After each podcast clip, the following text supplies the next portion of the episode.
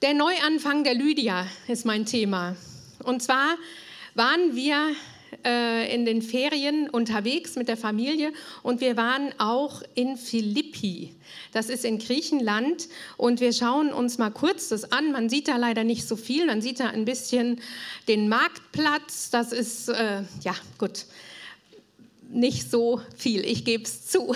Nichtsdestotrotz bekommt ihr vielleicht ein bisschen den Eindruck, das ist so eine ähm, antike Stätte, wo man eigentlich sehen kann, da war das damals, wovon ich jetzt gleich sprechen werde. Und ich muss sagen, als wir da so durch die Hitze gelaufen sind, in, ohne Schatten und ähm, bei, ich weiß nicht, 38 Grad oder so, habe ich so gedacht, hier war die Lydia.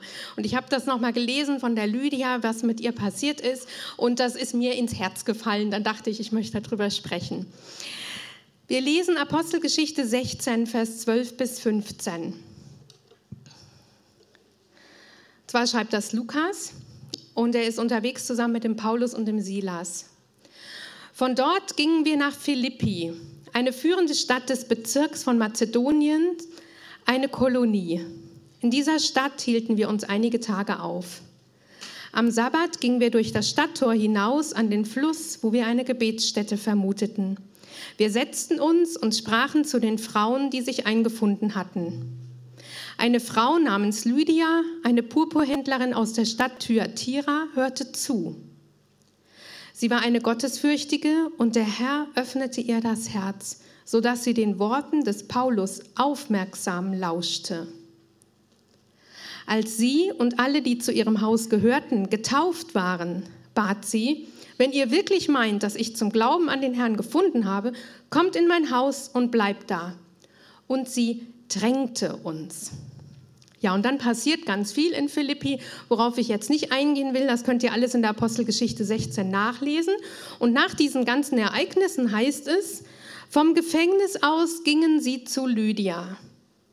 Dort sahen sie die Brüder also und Geschwister, sprachen ihnen Mut zu und zogen dann weiter. Was für eine tolle Frau. In wenigen Versen der Bibel wird hier ein Ereignis beschrieben, das also ein, eines der größten Ereignisse der Weltgeschichte. Eine Frau aus Philippi in Mazedonien wird die erste Christin Europas. Und ich finde es sehr beachtlich, dass das so ausführlich über sie geschrieben wird, auch weil sie eine Frau war. Eine Geschäftsfrau, die diese Rolle so wahrnimmt. Und es ist auch erstaunlich, dass Lukas das genauso, auch so ausführlich in der Apostelgeschichte notiert. Und ich möchte mit euch gemeinsam diese Frau Lydia mal ein bisschen genauer anschauen, denn sie ist auch ein Vorbild geworden für viele Frauen. Es gibt eine Lydia-Zeitschrift, die nach ihr benannt ist und sie wird, äh, wird auch in der orthodoxen Kirche als Heilige verehrt. Es heißt hier, eine Frau namens Lydia, eine Purpurhändlerin aus der Stadt Thyatira, hörte zu. Sie war eine Gottesfürchtige. Lydia, ihr Name ist eigentlich eine Ortsbezeichnung. Es gab das Gebiet oder es gibt dieses Gebiet Lydien und sie ist nach diesem Lydien benannt, die Lydierin. Lydien ist ein Gebiet, eine Landschaft in der heutigen Türkei und zwar in einem westlichen Gebiet, das auch Kleinasien genannt wird. Und in der Antike waren es oft Sklavinnen und Sklaven, die nach einer Landschaft, wo sie herkamen, benannt wurden.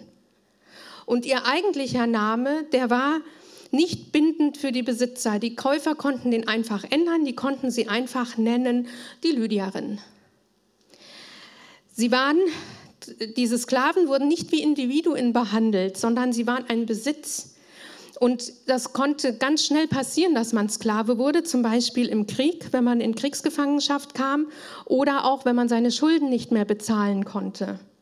Oder es konnte auch sein, dass man bereits als Kind als Sklave oder Sklavin geboren wurde. Und der Name Lydia deutet darauf hin, da sind sich viele Kommentatoren auch einig, dass es sich bei dieser Frau um eine ehemalige Sklavin handelte. Als Paulus sie aber in Philippi trifft, da ist sie schon eine erfolgreiche Geschäftsfrau und steht einem Haus vor. Sie hat ein Geschäft, denn sie ist eine Purpurhändlerin. Das deutet darauf hin, dass sie irgendwann wahrscheinlich die Freiheit bekommen hat. Das kann passieren, wenn der Besitzer verstirbt und sie praktisch dadurch frei wird und ihr das Vermögen vielleicht hinterlässt. Und das ist eigentlich auch die wahrscheinlichste Variation. Vielleicht war sie aber auch als Händlerin, dass sie irgendwie die Möglichkeit hatte, Handel zu treiben und wurde erfolgreich und konnte sich freikaufen. Sie war allerdings in dem Zeitpunkt, wie Paulus sie antrifft, die alleinige Hausherrin.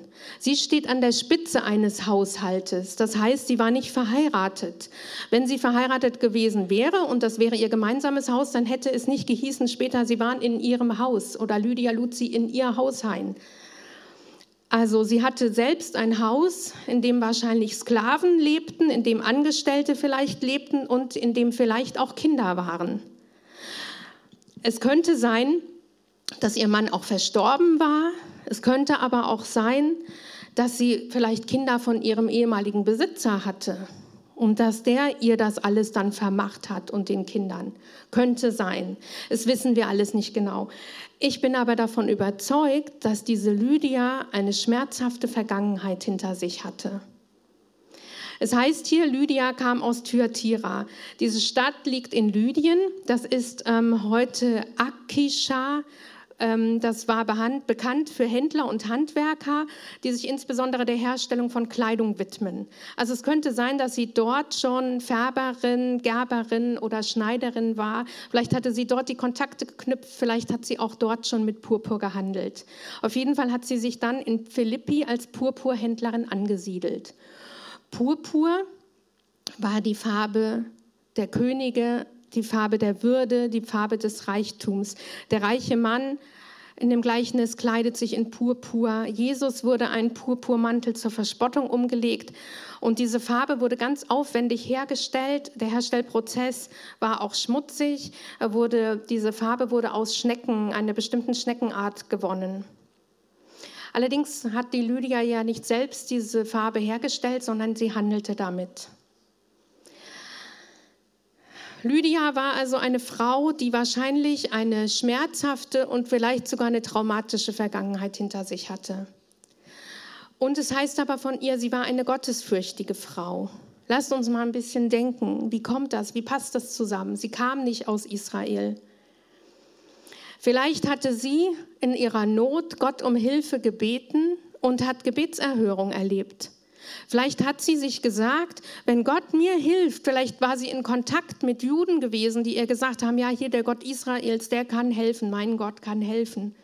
Vielleicht hatte sie diese Hilfe erlebt und hat ihm vielleicht ein Gelübde gemacht und hat gesagt, ich halte mich zu den Juden. Sie war nicht konvertiert, dann hätte sie, wäre sie ja eine Judin geworden. Dann, das war mit Untertauchen möglich. Vielleicht hat sie das nicht gemacht, weil sie ihr, ihre Kunden dann vielleicht verloren hätte. Aber auf jeden Fall hielt sie sich zu den Juden und sie besuchte am Sabbat die Gebetsstätte. Sie war an jenem Sabbat, an dem der Paulus mit Silas da ähm, sucht, gibt es hier irgendwelche, die an den Gott Israels glauben? Da war sie da, wo die sich trafen, an der Gebetsstätte. Philippi wird beschrieben als die führende Stadt des ersten Bezirks Mazedoniens, eine Kolonie. Und das deutet darauf hin, dass der Lukas Ortskenntnis hatte und sich sehr gut auskannte, denn Mazedonien war also in vier Gebiete aufgeteilt und es war eine römische Kolonie. Also Philippus gehörte zu dem ersten Bezirk und es war eine römische Kolonie. Und dieses Philippi wurde auch sehr berühmt, nämlich 42 vor Christus war da eine Doppelschlacht und da hatten die Cäsarmörder Brutus und Cassius, die hatten hier ähm, verloren, ähm, hatten unterlegen gegen den Octavian. Nach diesem Sieg von dem Octavian siedelten sich viele ehemalige Soldaten an, viele Römer waren da und hier waren sicherlich viele bedeutende Kunden für die Lydia. Und diese Philippi war auch eine besondere Stadt, denn es lag direkt an der Via Egnatia, wie man hier auch sehen kann. Das war eine wichtige Verbindung, eine Handelsverbindung zwischen Byzanz, dem heutigen Istanbul, und Dyrrachium, was man hier ganz links sieht, an der Adriaküste. Paulus und seine Begleiter sind im Moment unterwegs auf der zweiten Missionsreise. Sie ziehen durch Galatien und haben mehrfach, wollen sie nach Asien gehen. Sie wollen nach Bithynien in die Richtung heutige Türkei. Und dann heißt es, der Geist verwehrte es ihnen, dorthin zu ziehen. Es hätte Sinn gemacht, dahin zu ziehen, denn das lag eigentlich viel näher. Dann allerdings waren sie in der Hafenstadt Troas angekommen. Und da hatte Paulus nachts eine Vision, die wir mal kurz lesen, Apostelgeschichte 16, Vers 9 bis 11. Das geht der Geschichte kurz voraus. Dort hatte Paulus in der Nacht eine Vision. Ein Mann, ein Mazedonier, stand da und bat ihn, komm herüber nach Mazedonien und hilf uns. Auf diese Vision hin wollten wir sofort nach Mazedonien abfahren, denn wir kamen zu dem Schluss, dass uns Gott dazu berufen hatte, dort das Evangelium zu verkünden. So brachen wir von Troas auf und fuhren auf dem kürzesten Weg nach Samothrake und am folgenden Tag nach Neapolis. Komische Geschichte, gell? Manchmal ist es so, dass Gott uns mehrfach oder dass dass uns der Weg irgendwie für was, es heißt hier, der Geist wehrte ihm. Wir wissen nicht, wie das ging, dass der Geist, der Heilige Geist, das dem Paulus verwehrte. Aber es ist vielleicht so, dass wir denken, naheliegend wäre jetzt das und das zu tun und der Weg ist einfach versperrt. Es funktioniert nicht, die Tür ist zu. Aus irgendwelchen Gründen können wir eine bestimmte Stelle nicht antreten, wir können vielleicht ein Studium nicht aufnehmen, wir können vielleicht nicht einen Karriereschritt weitergehen, der eigentlich für uns bestimmt wäre. Ja, und wir können, wir, wir denken, wir stoßen, wo wir sind, an geschlossene Türen. Einer hat mal gesagt, es hat sich mir eingeprägt, wenn die Türen verschlossen sind, dann sollten wir nicht mit dem Kopf durch die Wand, sondern sollten gucken, ob rechts oder links vielleicht noch woanders eine Tür ist. In dem Fall war es so, Paulus war, die äh, sind hin und her marschiert in Mazedonien und dann haben sie gedacht, und haben gewartet und wussten nur, da geht's nicht, da geht's nicht, da geht's nicht. Wenn wir nicht, wenn es da und da und da nicht geht, können wir vielleicht einfach warten, bis eine andere Tür aufgeht oder vielleicht sogar man irgendwohin berufen oder befördert wird. Und in dem Fall war es so, dass Paulus diese Vision auf einmal hatte und auf eine Idee durch diese Vision gebracht wurde, sogar regelrechten Auftrag hatte, komm herüber, er hat da eine Not auf einmal gespürt. Auf die Idee wäre er selbst nicht gekommen. So kommen Paulus und Silas nach Neapolis, das ist die Hafenstadt Kavala heute, und sie ziehen von dort weiter auf der Via Ignatia zur bedeutenden Stadt Philippi. Dort suchen sie erstmal nach Juden. Und ähm, es ist allerdings eine richtig römische Kolonie und da gab es keine richtige jüdische Gemeinde. Zumindest gab es da keine Synagoge. Die Römer, die verehrten alle möglichen Gottheiten, beziehungsweise die, die da vorher gewohnt hatten. Und bei den Römern war ja der ähm, Kaiserkult sehr ausgeprägt, sodass die jüdische, der jüdische Glaube da auf jeden Fall nicht beliebt war. Und deshalb trafen sich die Juden außerhalb der Stadtmauern an einem Fluss. Und das war wohl häufig so. Und deswegen hat Paulus ähm, da geguckt, wo ist hier der Fluss? Da gab es ähm, Wasser für die notwendigen Waschungen, Erfrischung, Schatten. Und so kommen sie zum Fluss außerhalb von Philippi. Und da treffen sie die Frauen am Sabbat, die sich da treffen. Auch komischerweise nur, heißt es hier nur von Frauen. Es trafen sich da einige Frauen. Und unter ihnen ist also die Lydia.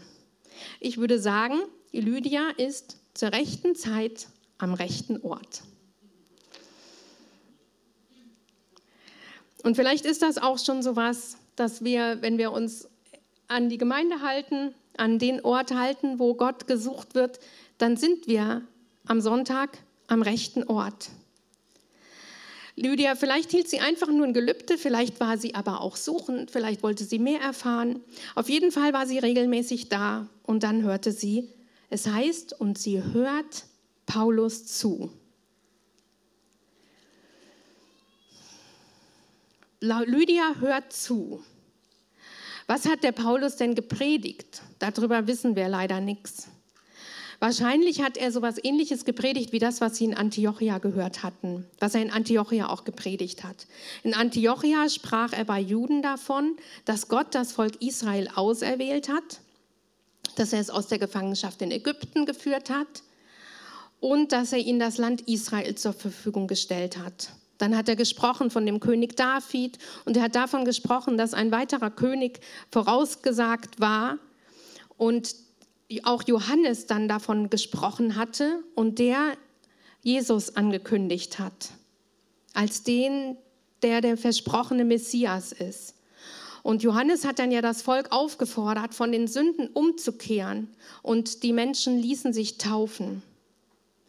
Und die Juden damals haben aber nicht erkannt, dass Jesus der Messias war und deshalb haben sie ihn beschuldigt und umgebracht. Sie legten ihn ins Grab und Gott weckte ihn von den Toten auf.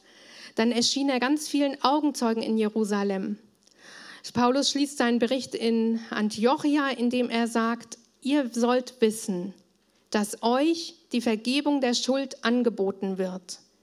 Alle Schuldenlasten, die auf euch liegen, durch die ihr euch nicht durch gute Taten befreien könnt oder durch das Einhalten von Geboten, sie nimmt Jesus von euch weg. Durch Jesus wird jeder von seiner Schuld freigesprochen, jeder, der ihm seine, sein Vertrauen schenkt.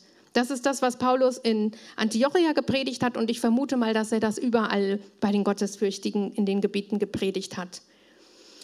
Was würde Paulus uns heute predigen? Wahrscheinlich sowas ähnliches, dass Gott jeden Einzelnen wunderbar gemacht hat und dass er sich Gemeinschaft mit uns wünscht, dass er sich unser Vertrauen wünscht. Wahrscheinlich würde er sagen, dass sich Gott einen wunderbaren Plan ausgedacht hat, um diese Trennung, die zwischen uns und Gott ist, aufzuheben, nämlich, dass er Jesus, seinen Sohn, der vollkommen war, an, an, an unserer Stelle für unsere Schuld zur Strafe sterben ließ. Jesus trug die Strafe, die wir verdient hätten für unser sündiges Verhalten. Und jeder, der das glaubt und ihm vertraut, ist frei von Schuld und kann, Gemeinschaft mit ihm haben. Er hat wahrscheinlich, also ich weiß es nicht, ob er von der Taufe gepredigt hat, aber Lydia und alle, die in ihrem Haus waren, hörten diese Botschaft und ließen sich sofort taufen. Es heißt, der Herr tat Lydia das Herz auf, sodass sie aufmerksam zuhörte und den Worten des Paulus aufmerksam lauschte. Der Herr öffnete ihr das Herz, also sie saß da schon vorher, hörte zu.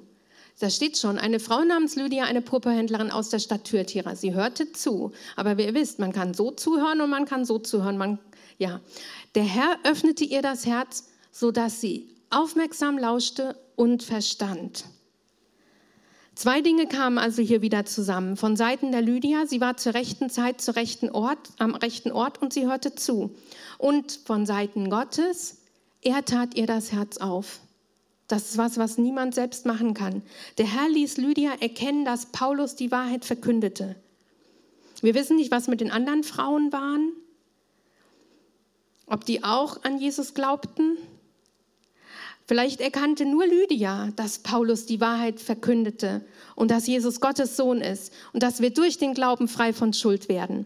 Das heißt dann, Sofort ließ sich Lydia mit ihrem ganzen Haus taufen und das steht da gar nicht so explizit, sondern da heißt es nur, seid ihr damit davon überzeugt, dass ich an den Herrn glaube, dann kommt als Gäste in mein Haus. Ähm, ich glaube, das ist das nächste Bild. Wenn ihr wirklich, als sie als das ist ein Nebensatz, als sie und alle, die zu ihrem Haus gehörten, getauft waren, bat sie, wenn ihr wirklich meint, dass ich zum Glauben an den Herrn gefunden habe, kommt in mein Haus und bleibt da und sie tränkte uns.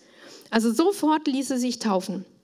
Damals war die Taufe ein öffentliches Bekenntnis des Neuanfangs, was es ja auch heute noch ist. Und die Lydia zeigte damit, dass sie Gott ihr Vertrauen schenkte. Sie war, sie war ähm, sehr entscheidungsfreudig, sehr schnell. Und sie überzeugte auch den Rest ihres Haushaltes. Und das ist ja auch eine Geschichte, die zusammen mit noch anderen auch immer als Argument für die Kindertaufe genommen wird, weil eben der, das ganze Haus getauft wird. Interessant finde ich nur, dass in Philippi, an dieser Stelle außerhalb an dem Wasser, dass da heute noch Erwachsenentaufen praktiziert werden.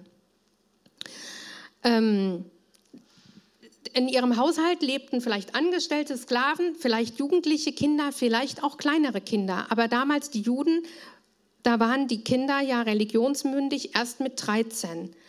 Also kann sein, dass die alle mitgetauft wurden, kann aber auch sein, dass nur die Erwachsenen getauft wurden. Man weiß es nicht.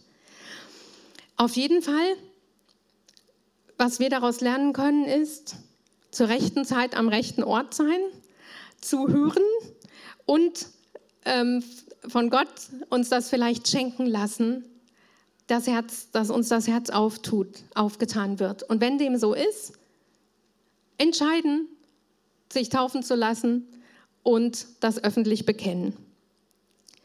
Lydia hält sich zur Gemeinde, der Herr öffnet ihr Herz und sie wird eine Säule in Philippi. Lydia besteht darauf, dass die Apostel ihre Gastfreundschaft annehmen. Die Gemeinde versammelt sich in ihrem Haus. Zu der Taufe habe ich, glaube ich, auch noch ein Bild, gell? Vielleicht gucken wir das noch mal kurz an. In diesem Fluss lässt sich die Lydia taufen. Also das, man sieht da diesen Fluss, der fließt da lang. Und interessant ist, dass da ist so ein kleiner Teil, der ist so bebaut und da werden heute eben auch noch die Erwachsenentaufen praktiziert. Ich bin da mal reingestiegen, es ist eiskaltes Wasser und ich habe gesagt, die Lydia, das, das ist eine, wirklich eine erstaunliche Frau, dass sie da sofort reingeht. Wie hat sie ihr Purpurgewand, wenn sie denn eins anhatte, wahrscheinlich abgelegt und was unten drunter hatte, dann sofort ab ins Taufbecken, in das eiskalte, klare Wasser. Ja, schön, gell? Lydia Gehen wir weiter mal. Was war sie für ein Mensch? Sie war gastfreundlich. Sie lud Paulus, Silas und Lukas direkt zu sich nach Hause ein. Wahrscheinlich hatte sie Gästezimmer. Sie hatte vielleicht häufiger Gäste. Damals war es ja auch üblich, dass Leute ähm, länger blieben und dann eben ähm, irgendwo unterkamen. Vielleicht waren ähm, Lukas und Paulus und Silas, die waren vielleicht mehrere Wochen, Monate vielleicht sogar bei ihr. Die Israeliten waren ja aufgefordert, Gastfreundschaft zu üben. Sie sollten die Fremden nicht unterdrücken, sie sollten sie aufnehmen, sie sollten sie lieben. Im Neuen Testament wird die Gastfreundschaft auch als eine der Tugenden genannt, die Älteste mitbringen sollen. Und vielfach wird hingewiesen, wie wichtig es ist, gastfreundlich zu sein. Es ist zum Beispiel auch so, dass ähm, das eins der Merkmale ist, wo Jesus ähm, nachher sagt in Matthäus 25, Vers 35, wenn es um das Gericht geht, also das Preisgericht, ähm, beziehungsweise er sagt dann, was ihr einem meiner Geringsten getan habt, habt ihr mich, mir getan, denn ich war hungrig und ihr habt mir zu essen gegeben, ich war durstig und ihr habt mir, mir zu trinken gegeben, ich war fremd und ihr habt mich aufgenommen. Und es das heißt auch, dass manche die Gäste aufnehmen, ohne ihr Wissen Engel beherbergen, steht in Hebräer 13. Und dazu habe ich letzte, man kann sich das ja nicht vorstellen, echte Engel oder nur so Menschen, die wie Engel sind. Ich denke für beides. Ähm, letzte Woche habe ich von einer Familie gehört, die haben eine junge Frau aufgenommen, die gerade in der Übergangszeit eine Bleibe suchte. Und sie haben sie aufgenommen und der Familie ging es gerade nicht gut. Ein Kind war schwer krank und diese junge Frau wurde ihnen wie ein Engel. Sie hat ihnen tatkräftig geholfen. Lydia, Lydia hat aber jetzt hier die, ähm, die Apostel nicht einfach nur eingeladen, sondern sie hat sie gedrängt.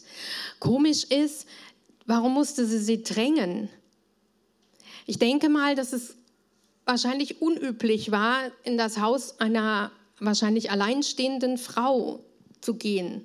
Sie war ja keine Jüdin und dann war sie noch eine Purpurhändlerin. Wir wissen nicht, wie sie aussah, wie sie vielleicht auch sehr römisch gekleidet war.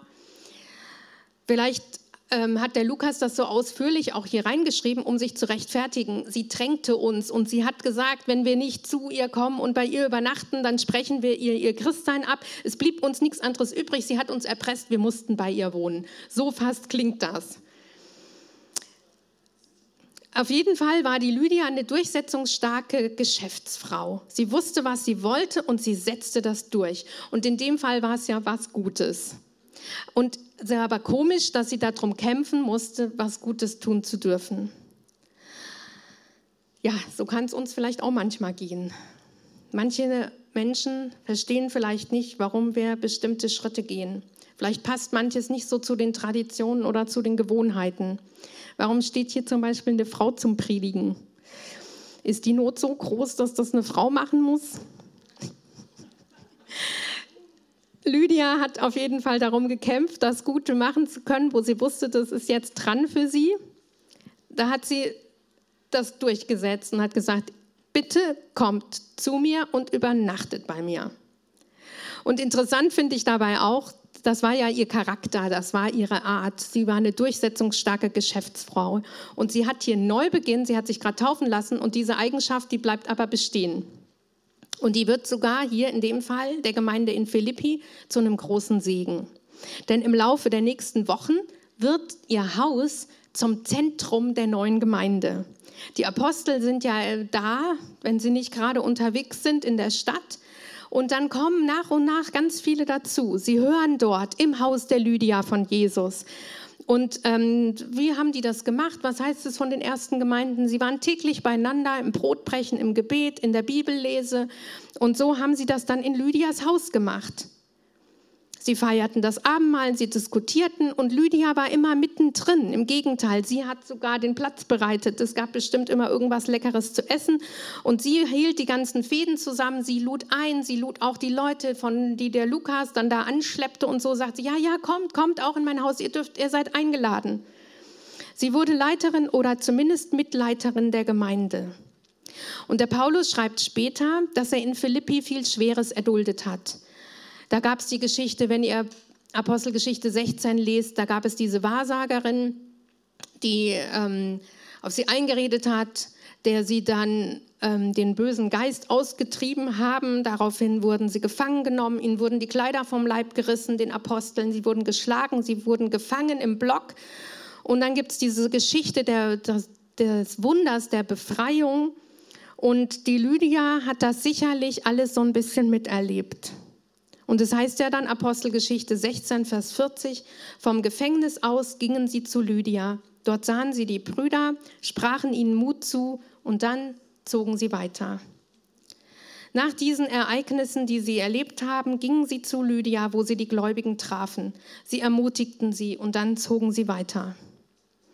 Die Fremdenführerin in Philippi, wir hatten da so eine Führung, die hat uns erklärt, dass in der frühen Kirche die Lydia in einem Atemzug genannt wurde von Paulus, Silas, Lukas, Johannes und so weiter. Wir wissen leider nicht genau, was aus der Lydia geworden ist. Sie wird nicht mehr erwähnt.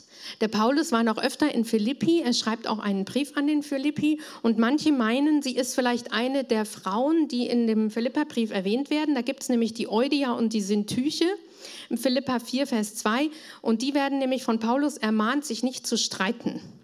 Und ich, erst dachte ich, naja, ist ein bisschen weit hergeholt, als ich das irgendwo gelesen habe. Und dann dachte ich, naja, die Lydia, die war eine energische Geschäftsfrau, die hat sich durchgesetzt und die hat sich bestimmt auch mal da und dort gestritten.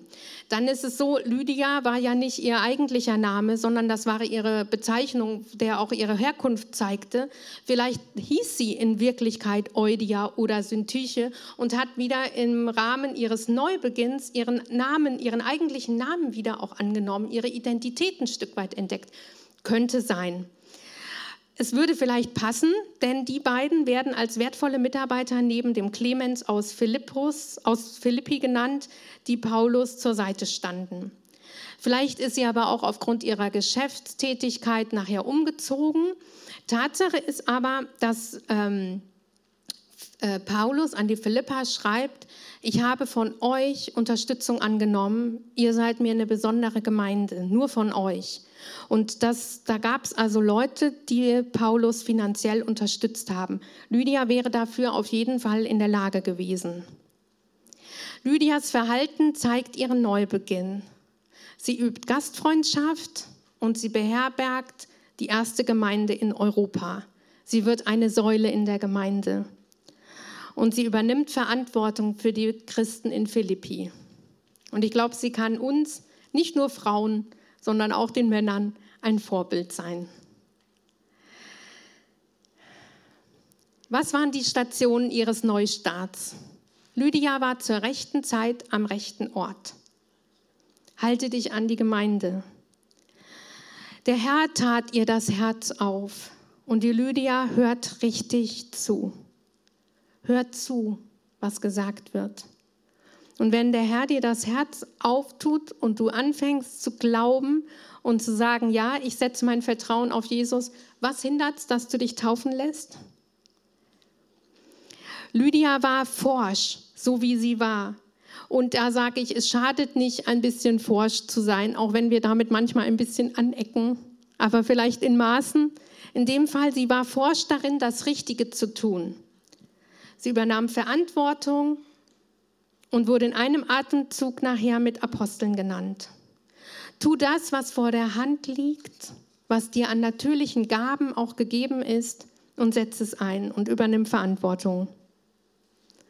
Das ist das, womit ich schließen möchte. Ich denke, wir singen jetzt nochmal das Lied, was wir auch am Anfang gesungen haben, wo wir wirklich auch über Neuanfang singen. Und ich möchte euch einfach einladen, dass ihr jetzt mit aufsteht, dass wir dieses Lied mitsingen. Und für den einen oder anderen ist es vielleicht auch so der Punkt, ja, ich fange nochmal überhaupt mit Jesus neu an. Ich vertraue ihm mein Leben an. Und du das tun willst, mach es mal zwischendurch so, dass du, wenn wir davon singen, ich übergebe mein Leben dir, dass du wirklich auch, wie wir das letzte Woche schon mal im Zusammenhang mit der Maria hatten, mal kurz deine Hand aufs Herz legst und sagst, das ist das Zeichen Gott für dich, jawohl, ich will dir folgen, ich will mit dir neu beginnen.